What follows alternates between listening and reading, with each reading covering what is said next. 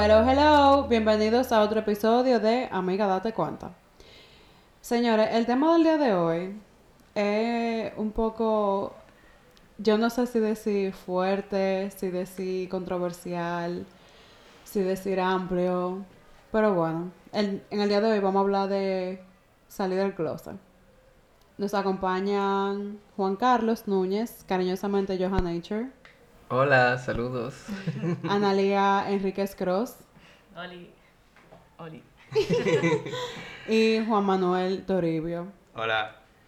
Eh, chicos, cuentan un poco sobre ustedes. Bueno, em, yo me llamo Juan Carlos Núñez.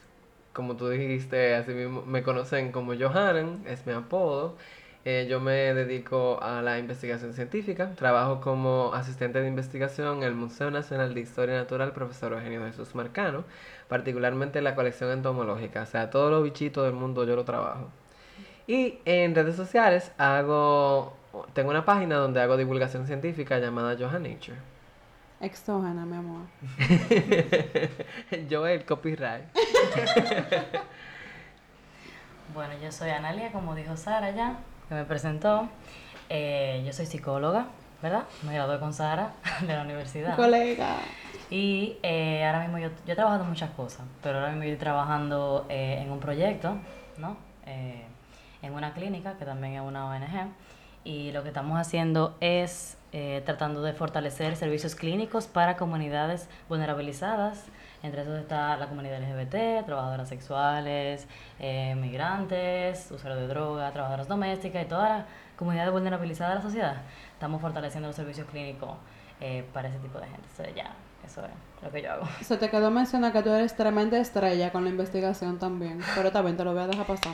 Yo trabajé en eso hace mucho y bueno, me comencé con la academia y entonces ahora estoy en, lo, en la aplicación. Nítido. Bueno, eh, yo soy Juan. Eh, yo eh, trabajo con Sara en este podcast. Yo soy el que edito esta maravilla de, la promoción de audios digitales. De promoción, qué fina. Juan es mi mano derecha en este proyecto. Sí, entonces yo trabajo con esto y cuando no estoy haciendo el podcast yo tengo un segmento medioambiental en el programa de radio eh, Reset Radio Show en Exa 96.9. Payola para Reset, Miguel, Anina, mi payola, gracias. Conocido encarecidamente como Juan Hojita. exacto, cariñosamente Juan Hojita. Un saludo para la gente de Reset. bueno, señores, eh, como mencionábamos anteriormente, el tema del día de hoy es salir del closet. Yo entiendo que ya la frase se explica por sí sola. En algún momento alguien la ha escuchado y sabe a qué se refiere. Pero yo creo que lo que más me interesa en el día de hoy es que ventilemos un poquito cómo es eso a profundidad. Eh, ¿Cómo ustedes entienden que sea ese proceso? ¿Dónde empieza? Bueno, ¿dónde empieza? Es una pregunta difícil, ¿verdad? Porque uno empieza de chiquito que no lo sabe, ¿verdad? Entonces, realmente es un proceso que no se sabe dónde empieza. Porque tú, desde que tú sabes o tú tienes una noción de que probablemente te guste una persona del mismo sexo, del mismo género, diferente, el punto que tú estés en la comunidad y no te no seas heterosexual, pues ya ahí tú estás en, yo estoy en el closet. Y tú estás lidiando con el lo soy, no lo soy, saldré, no saldré, a quién se lo digo, a quién no se lo digo, esto está mal o está bien. Entonces, es un proceso que dura todo el tiempo. Incluso después que tú sales, todavía tú estás en ese proceso de salir del closet. Así que yo creo que cualquier persona que está dentro de la comunidad LGBT, plus, ¿verdad? Eh, está constantemente viviendo el salir del closet. Bueno, en el caso mío, yo entiendo que comienza ya cuando tú pasas por esa fase donde tú te estás descubriendo a ti mismo, como decía ella, eh, y tú, tú te comienzas a dudar. Eh, desde muy pequeño, por ejemplo, diferentes dogmas enseñan a uno que eso está mal, uno comienza con sentimiento de culpa, uno comienza a decir, bueno, pero esto es un problema. Si yo digo como yo verdaderamente me siento, yo no solamente me voy a causar un problema a mí, yo le voy a causar un problema a mi familia. ¿Cuál va a ser el backlash de estas decisiones? Es egoísta que yo, por ejemplo, pueda salir del closet. Son temas que, que abundan en la cabeza de muchas personas. Y en mi caso particular, yo comencé a tener atracción por el mismo sexo como en eso de los 12, 13 años, ya eso ya yo sabía más o menos que me gustaban los muchachos. Porque yo no tenía ningún interés por las mujeres. Pero había un par de amiguitos míos que yo decía, wow, yo quisiera como vivir con él hasta que yo me muera. Y yo decía, esto no es normal. Entonces, llega, como tú decías, dentro del proceso, uno, uno comienza a compar, comparte, o sea, partir la, la- el cerebro de uno como en pedacitos. Y uno dice, bueno, yo no puedo ser gay porque eso es un problema.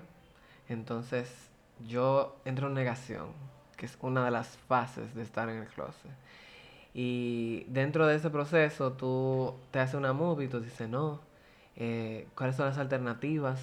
Yo podré dejar de ser gay. Quizás si yo eh, afianzo más mi fe, por ejemplo, yo voy a dejar de ser gay. Sí, Dios me va a curar de eso. Porque es una enfermedad. Sí, y está el caso ahí que es muy peligroso de la terapia de conversión.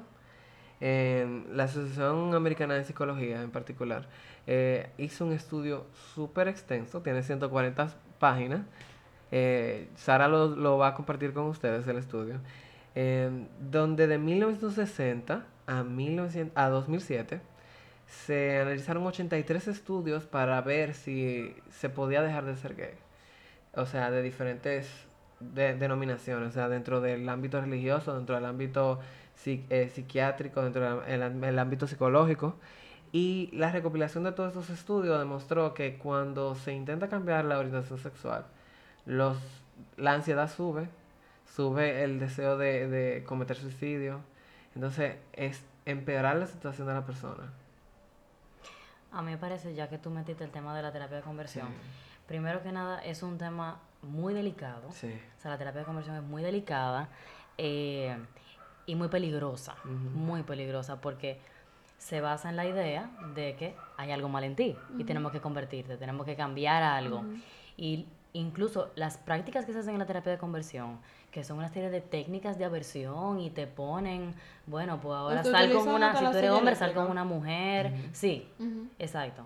Se va incluso al, al maltrato físico y todo. Ujú. Sí. Entonces, muy delicado. Y yo siento que aquí en el país se, se trata a la ligera muchas veces. O sea, a veces los padres dicen, ah, vamos a llevarlo al terapeuta. Y lo llevan, y ellos eligen el terapeuta. y el terapeuta lleva a cabo estas cosas porque aquí no, No hay ese rigor. no hay ese rigor con eso.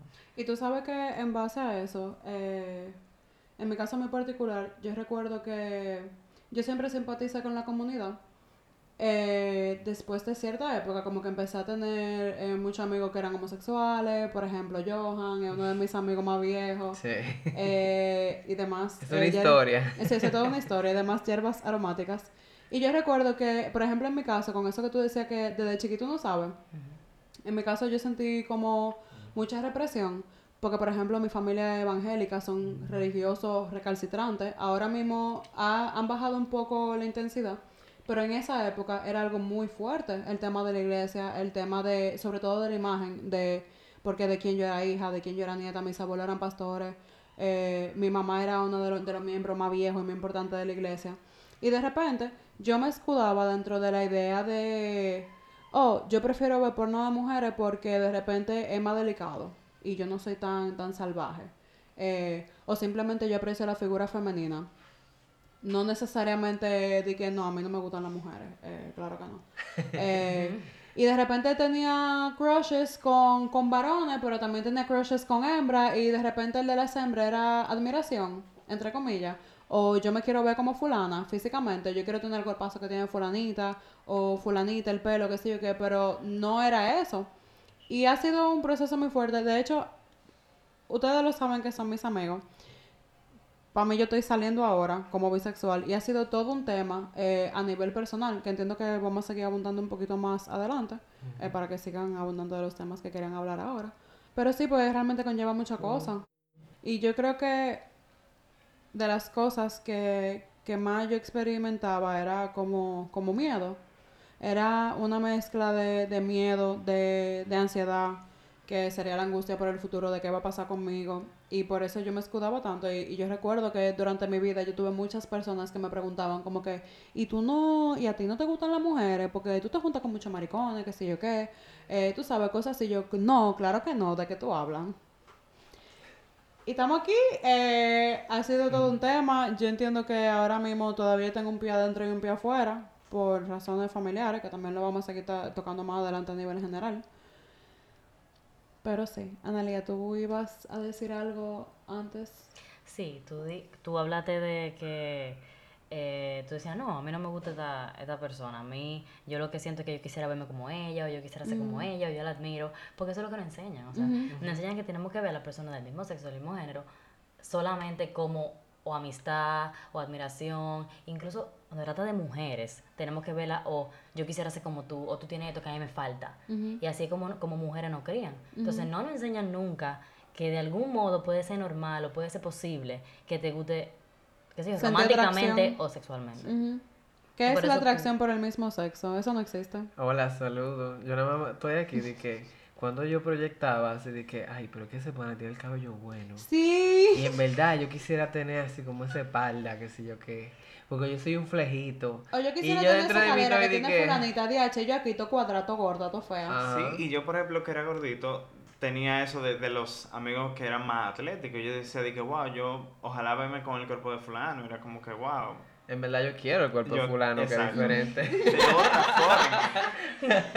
Pero tú sabes, uno es muy niño y no, no sabe identificar. Cuando ese tipo de cosas Sí, pasan, sí, uno claro. no sabe Sí. identificar como que qué es lo que está pasando realmente. Sí. Y eso es parte como de lo que de lo que hace que este proceso sea tan largo, que tú duras tanto tiempo en reconocer que eso es parte de ti, eh, pero que no es tampoco la, la gran parte de ti, eso es un, un pedazo de, de Claro, tu personalidad. por eso es que es tan importante que desde el Estado y desde la educación temprana se le explique a las personas qué son y cuáles son las Claro. posibilidades que tienen. Porque de repente es mucha información junta. Sí. Y, y esa información crea disonancia porque ya la información que se tiene es esto no se puede, esto está mal, esto no se hace. Sí. Y si del sistema se te enseña eh, que, o sea, tu posibilidad de cuáles son las alternativas, qué te puede pasar, qué no te puede pasar, qué tú puedes sentir, qué no, tal vez el proceso de salir del closet sea muchísimo más corto Ay, sí. y sea Y probablemente muchísimo muchísimo más más fácil. Es tema de Claro. información, es tema de, de- de la información que no manejamos. Y de la información apro- apropiada. Se hace La largo correcta. porque uno está todo el tiempo, ¿será admiración o será atracción? Ah, bueno, ahora salir, ahora que esto, ahora que me votaron. O sea, una serie de cosas, ¿verdad? Que hacen que el proceso sea larguísimo y a veces tú pasas tu vida entera en eso. Y extenuante. Por ejemplo, los casos de, y pienso mucho en, en los famosos casos de, de la persona que son de la generación que ahora mismo tienen 40 años y 30 largos. Que, oh, pero, ¿cómo que fulano maricón? Pero él tiene, yo no sé cuántos años casado con fulanita y tienen cuatro muchachos, pero de repente el hombre, el pobrecito, se pasó toda la vida en negación porque, ¿qué va a ser de mí? Porque que uno pasa a ser casi un paria, socialmente hablando, porque, ¿quién ¿qué asco? ¿Qué es esto? Este bicho raro, este alien. ¿Cómo, ¿Cómo que tú eres un hombre y te gustan los hombres? ¿O cómo que tú eres una mujer y te gustan las mujeres? Esa y ni hablar, depravación. esa depravación. Esa abominación. Esa- sí, esa Son palabras que nadie quiere escuchar. Claro, y más y peor todavía si entramos, si fuéramos a entrar, por ejemplo, en, en el tema de las personas trans, que ya eso ahí se extiende y se va más allá todavía, porque todavía, todavía, socialmente hablando, em- es, más aceptable yo decir yo soy mujer, a mí me gustan las mujeres, a yo decir yo nací como mujer y de repente yo no me siento como mujer. Sí. Sí, y hasta dentro de la misma comunidad es, es un tema de que tú no solamente tienes problemas contigo mismo, tienes problemas con el entorno y tienes problemas con ese microentorno que tú entiendes que en ese momento es el que te puede apoyar. Entonces es un tema de, de muchas capas de, de problemas con, con cosas. Y de hecho, Analia, asísteme aquí un poquito. Eh, a nivel de, de trastornos mentales comórbidos que sí son reales, no como que la homosexualidad lo sea, sino cosas que son más comunes que pasan con, con la persona de la comunidad en general. Eh, se ve mucho el tema de la depresión porque de repente Sí. ya mi vida no tiene sentido porque este solo elemento que pudiera ser algo insignificante por la connotación social tan fuerte que tiene, ya de repente tú sabes que yo prefiero mejor no seguir, escúchame, jodiendo con esta vaina, yo prefiero suicidarme.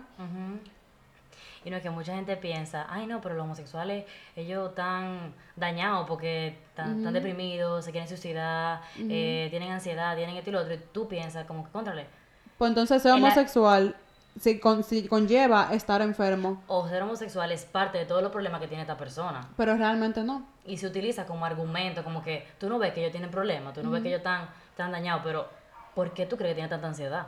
¿Por qué tú eres que, te- que está tan deprimido? ¿Por qué tú eres que se quiere matar? Y de hecho, el mismo tema incluso de, de tener que utilizar la frase salir del closet y no que sea algo como una cosa cualquiera, pero es que al final, ¿cuál es la gran diferencia? No existe. O sea, el simple hecho de que yo, de que a mí me gusta un hombre como me gusta una mujer, no significa nada y no define quién yo soy como persona. No, y la, y la salud mental en la comunidad LGBT es bastante, o sea, es delicado. Es muy delicado. O sea, el- reguero de, de- de depresión, de ansiedad, gente que al menos que ha llegado a la consulta que yo he visto, que no duerme, que no come, y al final explorando y explorando es por un tema familiar. Ay, que mis padres no lo saben, ay, que mira que yo soy homosexual, ay, que mira que lo otro. Y al final, después de que esa persona llegó a decirme en la consulta que es homosexual, todos los problemas de ahora en adelante van alrededor de eso. Y no solo eso, sino también, por ejemplo, yo veía el otro día un TED Talk con Juan de una señora que dice que ella escogió a su hija LGBT por sobre la iglesia evangélica y contó toda la historia. Eso fue de verdad, me a mí me rompió el corazón, porque ella misma relata el evento con lágrimas en los ojos porque la pusieron a elegir entre los dos pilares de su vida. Claro. que eran su fe y su hija. Y ella decía al final como que cuando ella, porque incluso para la mamá tuvo como una experiencia similar a salir del closet a la mamá, como de repente yo soy evangélica, pero yo apoyo a mi hija porque es mi hija, por sobre todas las cosas. Y tú sabes qué, ¿cómo sufren estos muchachos dentro de, de, de, de la comunidad y en general? Y fundó un grupo de, de apoyo para hijos que fueron abandonados por sus padres y la cantidad de muchachos que le llegaban diciéndole yo tengo 10 años que yo no hablo con mi papá. Wow. Tú sabes lo fuerte que es que tu papá y tu mamá te repudien a ese nivel que tú no puedas ni llamarlo para decirle yo te amo. No escucharlo, porque ya eso quizás sería pedirle demasiado, pero el tú tener la potestad de tú coger el teléfono y decirle mira yo te amo, sin que tenga una repercusión. Que algo que, que ella resaltaba, el hecho de tener que men- mentir constantemente, el hecho de tú tener que estar creando coartadas porque tú estás en un estado donde tú eres muy vulnerable. Voy a hablar en particular de mi, de mi caso. O sea, a mí salir del closet me costó donde yo vivía. O sea, a mí me, me sacaron de mi casa. Y yo estaba en un modo donde yo no estaba bien mentalmente porque yo estaba en un modo supervivencia todo el tiempo. Y ese estrés acumulado hace que uno, o sea, la psiquis de la persona se vaya degradando eventualmente. Entonces hay que, hay como ella lo decía, que replantear la, la pregunta, ¿la homosexualidad causa el suicidio? No, es la sociedad y las actitudes sociales alrededor de la homosexualidad que enfrascan a la persona en un dilema que quizá no, no, no tiene razón de ser. Sobre todo por el tema de, del que dirán. Yo recuerdo que en mi casa era un tema muy fuerte con todo. Homosexualidad o no, bisexualidad o no, aparte. En mi casa era mucho el tema de, de que había que se- verse de cierta forma. Por ejemplo, yo tenía que ser flaca, yo tenía que ser, eh, verme blanca hasta cierto punto en cuanto a los estereotipos, ir al salón, eh, usar vestidos, ser femenina, ir a la iglesia. Y de repente yo me encuentro a mí misma en una disonancia muy fuerte porque a mí me gustaba usar jean tubito con tenis, con abriguito, y me gustaba usar mi cabello rizo, y me gustaba comer pila, y ok, yo no quería ser gorda, pero hasta cierto punto yo no lo podía ayudar porque, concha, me gusta comer y yo prefiero comer a morirme de hambre, vivir de mal humor y entonces eh, verme bien, entre comillas, cuando realmente por dentro eso no era lo que yo quería. Algo muy importante que tú resaltaste es la idea del testimonio. Es la idea de que una persona, por ejemplo, si tiene un hijo homosexual, es una falla personal de la persona. Valga Gracias. la redundancia. Esa o fue la historia de mi vida con mis padres, los dos, todo el tiempo. o Tú estás dañando mi testimonio como hija. Sí, o sea, no es como que criamos hijos para que sean entes independientes, sino que Para que son la legado. manifestación física de nuestras acciones. Y tienen que ser perfectos porque nuestra imagen pública tiene que ser perfecta. Y eso destruye. Sí, eso destruye emocionalmente al punto porque... Al punto de, perdón, de que... ¿Quién yo soy para ti como hijo? Sí. ¿Yo soy una persona o yo soy simplemente un objeto? Un estándar que yo tengo que llenar, si no, no soy tu hijo. Y eso es absurdo. Ujú. Y sobre todo porque lleva al punto de que se condiciona el afecto y el cariño. Ujú. Y volviendo incluso con, con el mismo tema ya de, de la orientación sexual, para mí uno de los miedos más, más fuertes de, de salir full el hecho de pensar de que yo no sé cómo lo vayan a tomar mis padres y que de repente no me quieran volver a hablar. o que no quieran volver a saber de mí, o que de repente yo estoy sola en el mundo y mi única familia son mis amigos, que hasta ahora la mayoría del tiempo ha sido así, pero el que se vuelva una realidad como tal, eso da miedo, eso da mucho miedo. No, y el tema, o sea, eso que tú hablabas, eh, se va también por el mismo tema de la culpa que yo dijo al inicio. Toda la culpa que uno carga. O sea, no solamente que uno carga, sino la culpa que también te cargan. Activamente te dicen, esto o sea, esto es tu culpa, porque ha pasado. Incluso me ha pasado. Yo estoy así por ti. Esta familia se está desbaratando por ti. Porque tú decidiste hacer esto, esto y lo otro. Entonces, cuando uno va a salir del closet, uno tiene que tener la fuerza suficiente para asumir toda la culpa que viene con eso. Buscar ayuda profesional, tener con quién desahogarte, saber que no es tu culpa. Evalúa tu red de apoyo, quiénes son las personas en las que tú puedes confiar este tema, con quién tú te sientes seguro. Había algo muy importante que discutíamos eh, antes de comenzar a grabar y era la parte de, de para qué yo salgo. Y ¿qué dirían ustedes, por ejemplo? Bueno, ok, es una pregunta que tenemos que hacer antes de salir del closet, obviamente. Eh, ¿Para qué yo estoy saliendo? Yo estoy saliendo porque yo quiero reafirmar mi, mi, mi identidad. Yo estoy saliendo porque alguien me está obligando a hacerlo. Yo estoy saliendo porque ya todo el mundo sospecha y ya todo el mundo está presionándome porque me lo está preguntando y yo no tengo de otra más que responder y no sé mentir. ¿Por qué yo estoy saliendo? Es una pregunta que uno tiene que hacerse. Eso es algo que no es estándar, sino que eso es algo que yo, yo mismo digo, ¿por qué yo estoy saliendo del closet? Y realmente, ¿para qué la gente lo hace? ¿Por qué gente sale del closet?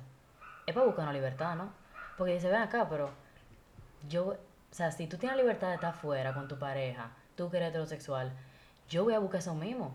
Entonces, uno sale del closet para eso. Siempre y cuando, o sea, digo, a ver, esa es la forma más sana de hacerlo.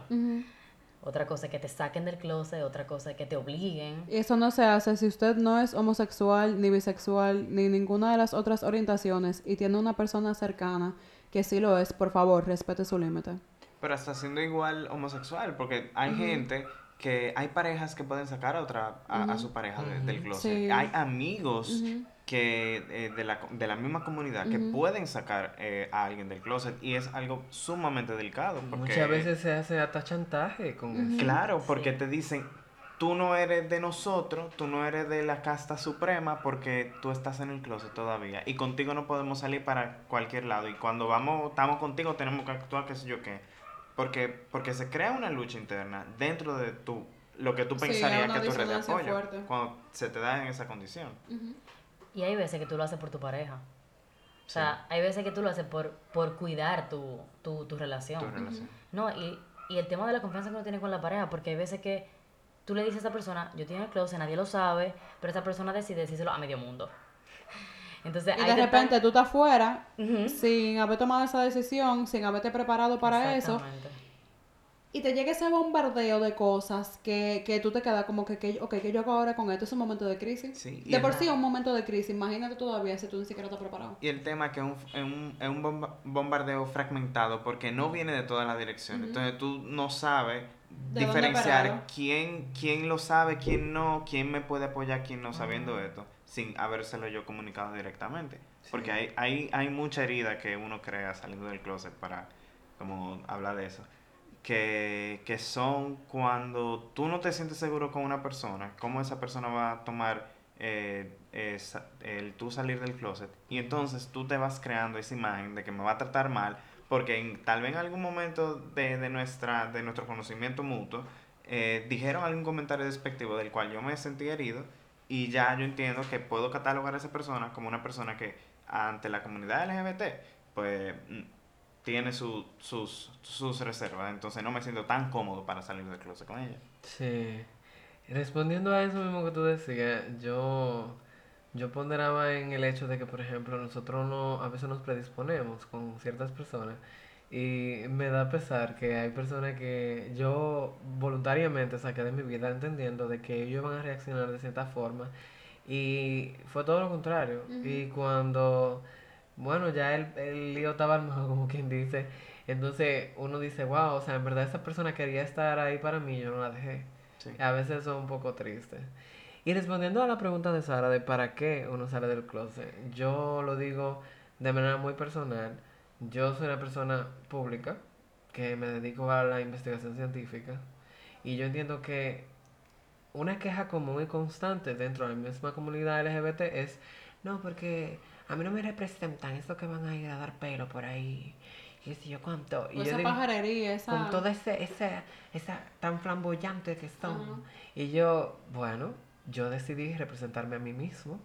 Y yo decidí formar un paragón, un norte, de manera que cualquier niño que venga subiendo sepa que él puede ser gay y puede ser un científico y puede ser una figura de bien en la sociedad. De que el hecho de ser gay no lo restringe a tener un rol marginalizado en la sociedad y que lo único que puede dedicarse, por ejemplo, A eh, poner uñas, a a poner, pelo, uñas, a sí, maquillar. que no haya nada de malo en eso tampoco. Claro. Pero el hecho de que no sea una caricatura de quien tú debes ser por el hecho de tu orientación sexual. Y al final para mí eh, el tema de salir del closet no es solamente con respecto a la orientación sexual, sino a, respondiendo sobre todo el para qué, sino es para estar como en contacto con otro lado de ti.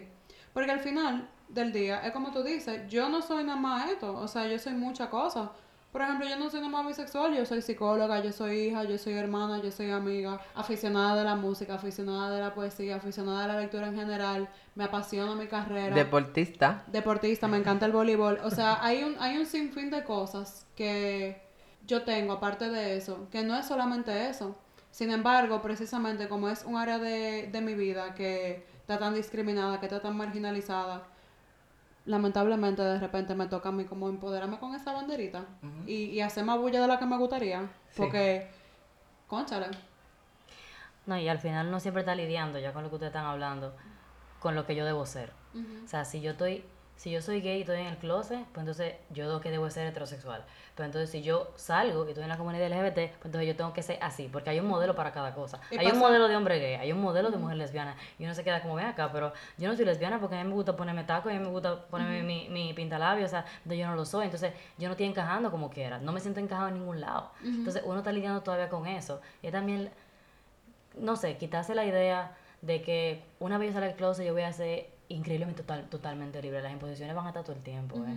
Pero igual va a ser i- increíblemente más fácil estar fuera del closet. Por lo mismo de que al final yo lo hago para ponerme yo en contacto yo y estar yo claro caminando en mi verdad, no en la del otro. Algo que yo quería resaltar dentro de lo que tú decías de que muchas personas dicen, ay sí, pero ¿qué es lo que tanto fuñen con el hecho de ser gay? Que esto, y hay personas que me han dicho a mí, no, porque ustedes son los primeros que se discriminan, que se quieren decir que la gente le está haciendo la vida imposible. Y yo estoy, en este momento, yo necesito que hablemos de qué es una burbuja de privilegio. Porque- declaraciones. De verdad que muchas veces las personas entienden que uno quiere estar en estas posiciones, que uno quiere ser activista, pero es que uno está en el hoyo. Uno no tiene otra opción que no sea hablar en pos de los derechos humanos que nosotros todos nos merecemos. Entonces cuando la gente viene y categoriza a uno y dice, no, porque son ustedes que comienzan a quejarse de una vez. Y digo yo, yo necesito que tú salgas de tu burbuja de privilegio, que tú reconozcas que esta es una, una situación que a ti no te afecta, que tú no tienes ningún tipo de autoridad para decirme a mí cómo reclamar mis derechos. Algo que yo quería dejar muy claro. Porque no es solamente el tema de la reclusión social, sino también a nivel sistémico. El hecho que la- mucha gente dirá como que "Ay, sí, el matrimonio igualitario, gran vaina. Eh, sí, gran vaina, porque de repente, por ejemplo, en tu caso, si tú te enfermas, Dios te libre, pero si tú te enfermas, de repente tu novio no puede responder por ti a nivel ¿Ha legal. pasado? Y ha pasado porque yo he estado ahí, yo lo he visto, y entonces, ¿qué se supone que tú haces? ¿Quién va a dar la cara por ti? A eso vamos, que por ejemplo muchas personas dicen, y por ejemplo, conozco muchos amigos, tengo muchos amigos heterosexuales y dicen, ay, yo nunca me voy a casar. Bien por ti, pero tú tienes la libertad de poder casarte si tú quieres. Yo no tengo esa libertad. Y que tú entiendas que tú no necesitas un derecho, no significa que a los demás se le pueda rescindir, porque tú lo veas como que no tiene valor. Porque en el caso particular mío, a mí se me ha negado apartamentos, que tú eres testigo de que nosotros para encontrar un lugar donde vivir fue muy problemático porque nadie quería una pareja de homosexuales. A mí se me ha dicho en trabajos a la clara y francamente que no quieren trabajar conmigo porque yo soy un problema para el espacio de trabajo porque con mi homosexualidad yo estoy haciendo un estrés en el espacio de trabajo. Este tipo de afirmaciones absurdas me lo han dicho. Eh, el hecho de que, por ejemplo, a mí me operaron de los riñones de emergencia y mi novio no podía entrar. No podía entrar al lugar donde yo estaba. Porque él y yo no somos nada para el Estado. Y era solamente un lugar donde podía entrar la familia, entre comillas. Pero él es tu familia. Él es mi familia. Porque es tu pareja. Entonces, está el hecho de que si yo, por ejemplo, consigo un trabajo fuera y me quiero llevar a mi novio, me quiero casar con él para que nos vayamos juntos porque es la persona con la que yo he decidido vivir mi vida, yo no puedo.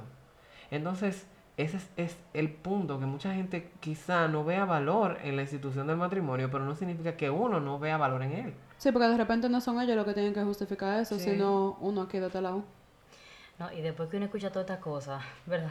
¿Cuáles son las consecuencias negativas de que yo salga del closet? Cuando la gente, todo el mundo lo sepa, yo tengo mi pareja, pues entonces todo lo que me va a pasar malo, uno, se- uno puede validar que una persona se sienta asustado de salir del closet. Claro, claro, con toda la razón. Cualquier persona que esté ahora mismo pensando, ¿por, porque, ¿será que yo soy flojo? ¿Será que yo soy floja que no puedo salir del closet? ¿Qué es lo que pasa? No puede ser tan grave.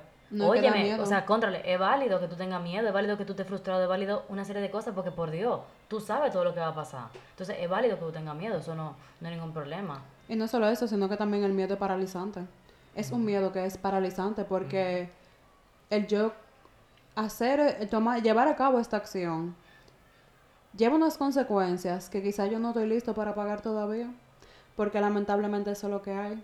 Y quizá incluso hasta en los medios donde hay muchas personas que son de la comunidad y viven en una burbuja, y digo burbuja porque de repente en su casa lo aceptan y no hay problema, en su comunidad lo aceptan y no hay problema, incluso dentro de la misma comunidad religiosa hay muchos sitios donde no hay problema, hasta que salen de ahí y llegan a otro, a otro contexto social y es como que tú te acostumbrado a hablar claramente de eso y, y a entenderlo como algo normal porque ese es tu medio, pero tú te mueves de medio y de repente, ajá, ¿y? ¿Quién tú eres? Mira, está el caso de que muchas personas dicen, eh, Johan, ¿y para qué que tú metes tanto el tema? Eh, tú podrías hablar de otras cosas y no alienar a tu audiencia, en mi caso.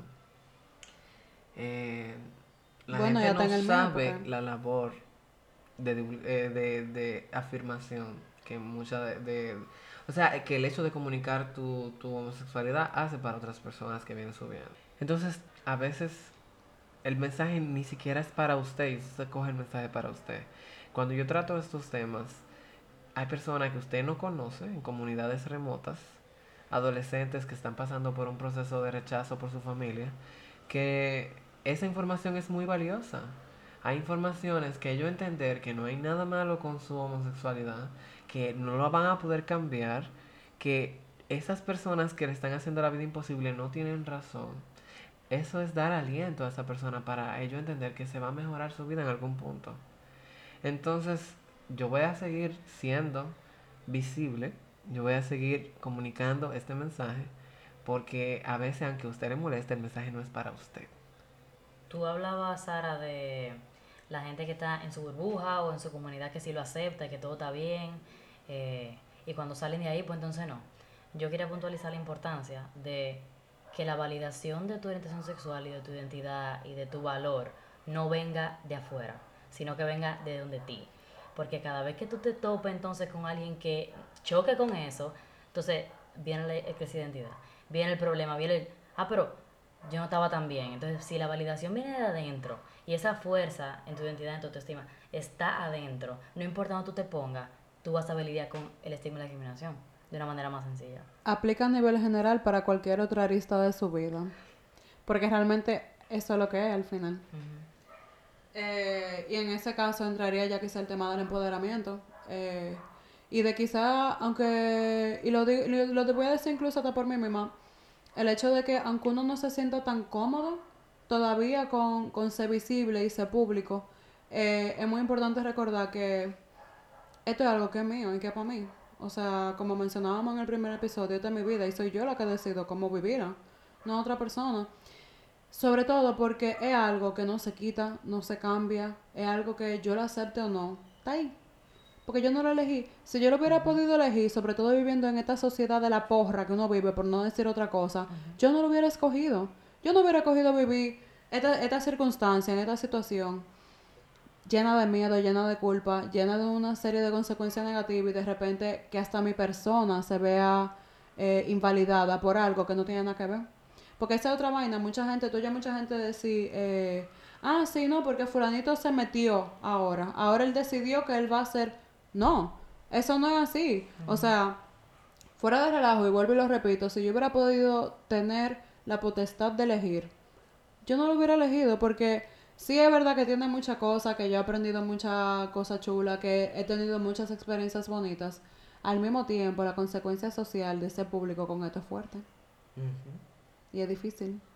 Yo creo que, que la pregunta que sigue sería, y esto también es, es para, para el que esté escuchando definitivamente, eh, pero ¿qué cosa a ustedes le hubiera gustado escuchar en ese momento?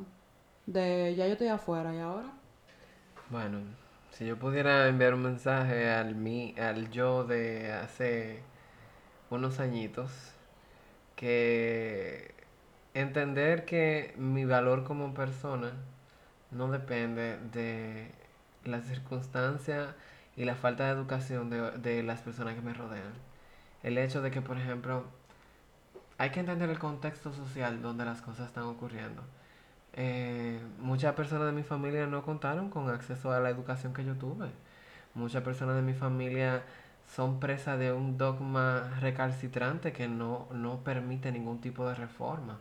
Y lo digo porque así como hay personas cristianas que son extremadamente dogmáticas, hay personas que están dispuestas a actualizar sus posiciones basadas en cómo nosotros vamos entendiendo estos fenómenos. Porque todos los avances de la, de la psicología de los últimos 40 años validan las experiencias de las personas eh, homosexuales y bisexuales. Em, entonces, yo quisiera darle herramienta al yo de, de cuando yo salí del closet, herramienta para poder decir a boca llena, no hay nada malo con quien yo soy, no hay nada malo en amar a otra persona y sobre todo, eh, tú no eres una, aberración, tú no eres algo antinatural, hay 424 casos de animales que entablan relaciones homosexuales. Muchas personas van a decir, la lógica, la lógica de la persona que es homofóbica automáticamente es esto es en contra de la naturaleza y tú le demuestras con cantidad de paper que no, entonces dicen, nosotros no deberíamos de imitar a los animales. y yo digo, ¿hasta qué punto van a seguir con la muletilla? Somos Eh, mamíferos, bebé, recuerda. Entonces, el hecho es que tú no tendrí, tú no tienes que justificarle tu existencia a nadie. Eso es algo que yo creo que yo le diría a una persona saliendo del closet. Bueno, hay cosas que me hubiese gustado no escuchar. ¿Cuáles serían esas? Esas son muchísimas, pero eh, la que sí me hubiesen gustado escuchar es que yo no estoy loca, o sea, que yo no, yo no estoy en una fase, porque esa frase de, tú tienes una fase, tal vez eso no es así, Yo Tú estás creo- confundida. Tú estás Estás confundida. Yo creo que eso es admiración que tú sientes y ya. me hubiese gustado no escuchar eso, porque eso lo que hizo fue alargar el proceso. Porque hizo que yo todo el tiempo tuviera entonces preguntándome, ah, pero entonces no es verdad lo que yo siento. Ah, entonces es una fase, entonces será de verdad ser una fase. Esta gente tal vez sabe más que yo, yo no sé nada. Entonces el hecho de que me dijeran que es una fase simplemente alargó el proceso y lo hizo peor. Entonces me hubiese gustado escuchar que no es una fase y que probablemente sí era real. Eh, no sé, o sea, que son tantas cosas que, que qué sé yo, que me, que me dijeron, que yo dije, yo no quiero, o sea, ¿por qué tú me estás diciendo esto ahora mismo? O sea, yo no, yo no quiero. Algo muy importante, no deje que otras personas definan quién tú eres. No deje que otra persona tampoco definan tus experiencias. Énfasis en Tus eso. experiencias son válidas y tú las interpretas como tú quieras. Y no es el rol de nadie decirle, decirte a ti que no, que tú estás experimentando, que tú estás confundido. Baby, I'm sorry, but esa, esa, eso es- está equivocada quien sea que te diga eso. Sí me hubiese escucha- eh, gustado escuchar eh, que el proceso es largo y que tengo que tener paciencia. Tanto con la gente como conmigo. Porque el hecho de decir, contrale, pero yo voy a vivir la vida entera así. Porque uno pasa una crisis. Ay, Dios mío, sí. que llega un punto que uno está como súper profundo y ese es como que el pico de la crisis. O sea, y ahí como que, ahí es que uno está peor, peor. Y uno dice, yo voy a vivir mi vida entera así, sintiéndome mal. Y luego viene ese rayito de luz y te dice, amiga, date cuenta. Amiga, dése cuenta. Si me hubiese gustado escuchar alguien, o qué sé yo, yo misma que me dijera, esto se va a acabar. Tú poco a poco vas a lograr que, o sea, acoger esto. No sé, como que yo me desesperé. O sea, como que yo voy a pasar la vida entera en esto, me estresé y como que en verdad no. O sea, ahora mismo hay estabilidad en mi vida. Era posible. Sí, yo creo que a mí me hubiera gustado escuchar que, aunque esto va a tomar una dimensión muy grande dentro de tu vida, no te, ex- no te excluyas de todo lo otro porque te estás concentrando en eso. Eh, la homosexualidad no es todo en la vida de una persona, es simplemente una parte eh, Importante. y muchas veces mucho más pequeña que otras. Porque una persona puede ser sumamente talentosa y ser gay, o ser bisexual, o ser trans. Eso O no sea, tiene eso nada, no claro. tiene nada que ver con el talento, no tiene nada que ver con, con lo que espera la sociedad de ti.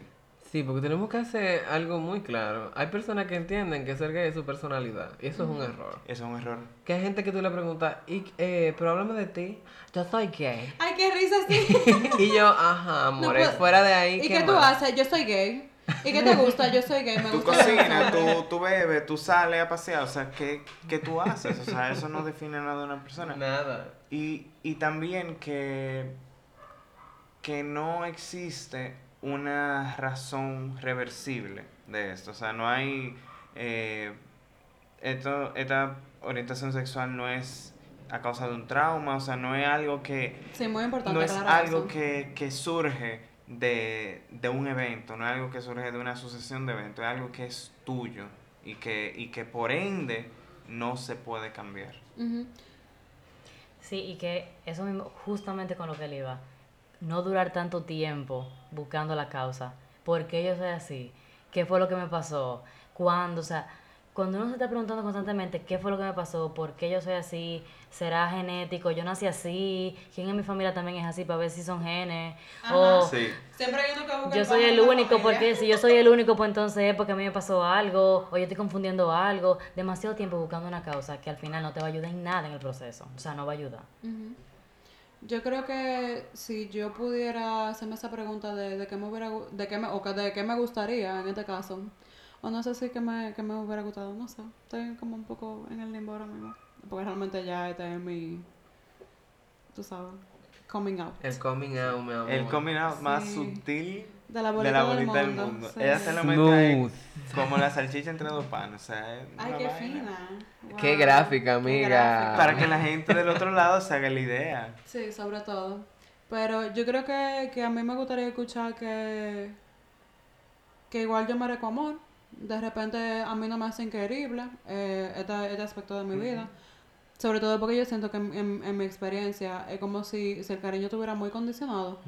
Porque de repente en mi casa aceptan a mis amigos porque son mis amigos. Y porque mis amigos, tú sabes, son chulos y cosas. Y, pero no es lo mismo que sea mi amigo que sea yo. Sí, Eh, y eso ha sido para mí un tema muy, muy difícil y muy fuerte. sí. Yo creo que también me gustaría escuchar que no hay nada malo conmigo. No hay nada malo contigo, Sara. Gracias, mi amor, yo también te amo.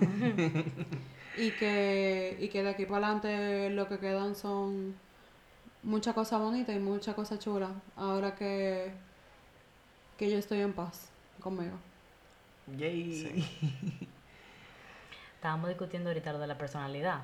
Que hay gente que dice, ah, mi personalidad, bueno, yo soy gay, yo soy esto, yo soy esto, y se presentan como lo primero, como que yo soy gay. Y, a ver, en mi opinión, eso no, no es nada. Eh, yo creo que eso es algo que, que le pasa a uno porque uno asume el discurso de la gente. O sea, la gente te dice, sea, tú entras al mundo y a, la- a los grupos sociales el, como el gay.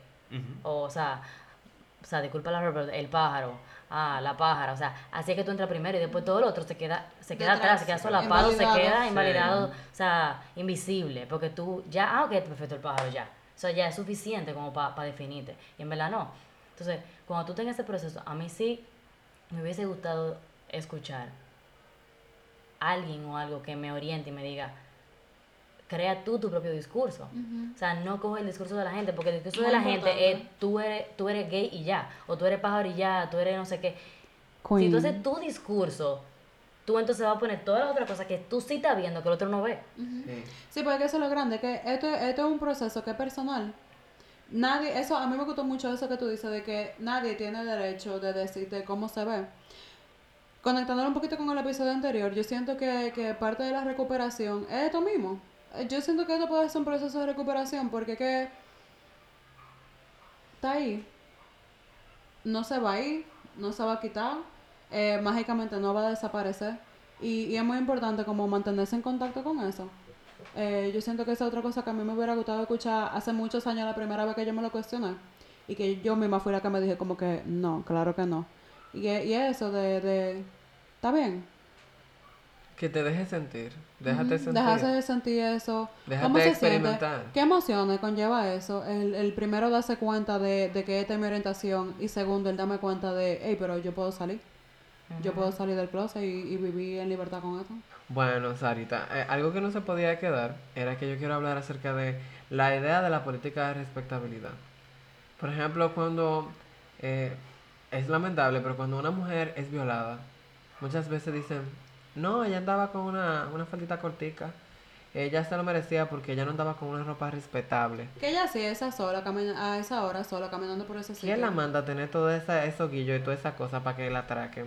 O sea, es la idea de que nosotros, en vez de poder expresarnos de manera libre, tenemos que capitular a la- las demandas de a veces de una sociedad que no nos quiere ni nos entiende. Y el hecho de que tú, como ser humano, tienes derechos que son inalienables, a ti nadie te puede violentar por tu orientación sexual, por lo que cualquier otra preferencia que tú tengas. Y el hecho de que, nos, de que hay personas que, por ejemplo, dicen, mira, eh, yo soy gay, pero yo no soy como esos gay. Yo soy machito. Ay, no, yo no soy una Discreto. loca. Yo soy Discreto. discreto, mi amor, más por más. Sí. Que eh, eso es muy tóxico porque entonces estás diciendo al que es loca, está bien que le pase todo lo que le pase. Invalidando sobre todo esa experiencia y como que yo soy válido, tú no. Sí, entonces tenemos que estar muy pendientes de que porque nosotros logremos un poquito de aceptación, eso no nos da ninguna validez a nosotros para acoger a todas las personas que quizás no comparten nuestra experiencia de vida, pero que están en el mismo lío, a meterlo debajo de la alfombra y olvidarnos que ellos existen. Lo digo porque dentro de la comunidad es muy común que, por ejemplo, la gente de- despliega lo que yo le digo la homofobia interna. Y digan, no, no, yo soy gay, pero yo no soy tan gay. Eh, no, el ne- a mí me- como el dominicano que es negro y dice, no, yo no soy negro, yo soy dominicano, yo soy lavadito. Ay, yo soy un indio, un indio. yo soy un indio. Yo, que yo soy un indio color canela pasión. yo, Hermano, usted es negro, déjelo ahí. Acéptelo. Eso es todo un podcast nuevo que tú tienes que hacer Oh, muchachas, sí, eso viene. Eso es un tema. Viene pronto por ahí. Pero nada, quería dejarle eh, con eso. No importa cuánto usted se parta, eso está bien. Si eso es quien usted es, y nadie debe venir a decirle a usted, deja de partirte tanto, que eso está mal. Y sí, y si, y si también no, o sea, si tampoco no te, te gusta partirte tanto, también está bien, porque, Sí, porque viene un sí. espectro, viene todo, era, o sea, todas las, eh, la forma de expresar la diversidad está- son válidas. Haga su propio discurso. Haga Eh, su eh, propio discurso. Hashtag, haga, haga su propio discurso. Yo creo que sí, a modo de cierre, yo creo que yo me quedo con eso, con... Sea lo que tú seas, como sea, de la forma que sea, lo que sea, es bueno y es válido, y está bien. Y está bien date cuenta, está bien si todavía tú estás en negación, está bien si todavía tú te estás cuestionando, está bien si tú entiendes que este es tu momento de salir del closet, está bien si tú entiendes que tú no estás listo para salir del closet todavía. Pasa lo que pase, está bien, porque lo importante aquí es eh, iniciar el proceso. Y, y, y aprender que, o mejor dicho, entender que conlleva paciencia, conlleva mucha, mucho, yo siento que para mí hasta como disciplina en la parte de estructurar esa imagen que tú tienes de ti mismo y eso da trabajo. Y, y digo que conlleva disciplina porque hay que fajarse, Hay que ser autocrítico. hay que ser Y autocrítico. eso implica madurez. Ay, mi amor, sí. Difer- ¿Qué es la diferenciación? No, y conlleva valentía, ¿no? Sí. Hay mucho coraje Mucha. y mucha valentía, eso es verdad. Claro que sí. Y buscar apoyo. A Sobre es todo. importantísimo. Ujú. eh, si tú tienes que hacerlo solo, bueno, ni modo, porque no todo el mundo siempre tiene a alguien. Pero si tú puedes de verdad tener una persona y no, qué sé yo, subestimar a alguien y decir, ah, esta persona no me va a aceptar y al final fue una persona que me aceptó muchísimo, inténtalo. Inténtalo. Por ejemplo, a mí me da mucha risa cuando yo pienso a la primera persona que yo le dije que yo era gay. Porque fue a una tía, que ella es muy fuerte, es una de mis tías más fuertes. Yo la amo y la adoro. Tía Katy, si está escuchando esto, la amamos. Pero yo me armo de valor y ustedes saben cuando uno pagaba un dólar por el, el WhatsApp, que Sí, eso no sí. eso no hace en dos días. Sí. Y uno se armaba de valor y yo le, yo le llené. ¿Tú sabes lo que hay que escribir para que se llene el bubble entero de WhatsApp? Yo llené un bubble entero. Yo le expliqué a ella todo, todo lo que yo había pasado, todas mis penurias, mis vicisitudes, mis experiencias. Y ella me llama desde Florida, que ella vive allá. Y me dice, ay, pero dime algo que yo no sepa. Qué lindo. Y uno, yo quería picarle en pedacitos. Y yo. Dios mío, yo después de que yo me cojo todo este valor, todo este coraje para que me digan, mira, desde esa vez que nosotros estábamos allá en Puerto Rico, yo te iba a llevar a un burdel a ti, y tú pusiste una cara de terror, y todos los primitos tuyos estaban de que, wow, vamos a ver mujer en cuera, y tu cara era como que, Dios mío, sálvame de esta destrucción. Desde ese día yo lo supe. Y eso fue muy fuerte para mí. Sí, pero yo me imagino la sensación de alivio de, wow, de repente no es una carga. Sí. Sí. Yo sí quiero decir algo que no quiero que se me pase como parte del cierre. Y es que a veces uno piensa que cuando el otro te rechaza es algo personal contigo. Y es que yo no estoy bien, yo tengo un problema, yo fulana soy que estoy mal. Y muchas veces, la mayoría de las veces, no es personal. Es que la persona tiene una serie de expectativas en su cabeza, un sistema que lo crió de una manera, tiene una forma de pensar que muchas veces no es su culpa. Y es, es esta persona entrando en conflicto con sus ideas. Es tu existencia está entrando en conflicto con lo que esa persona tiene preestablecido. No eres tú. O sea, puede ser cualquier persona, puede ser tú, tu hermano, tu hermana, tu primo, no tu primo, quien sea. Y esa persona va a entrar en conflicto porque el conflicto lo tiene esa persona, el problema no eres tú. Sí. Entonces, cuando uno está en ese momento que uno sale del closet y dice, contrale, pero yo estoy mal, ¿por qué me rechazan? ¿Por qué mi mamá me botó de la casa? ¿Por qué no me habla? ¿Por qué me hacen esto? Es porque yo tengo algo malo. Soy yo el problema. Y el problema no eres tú.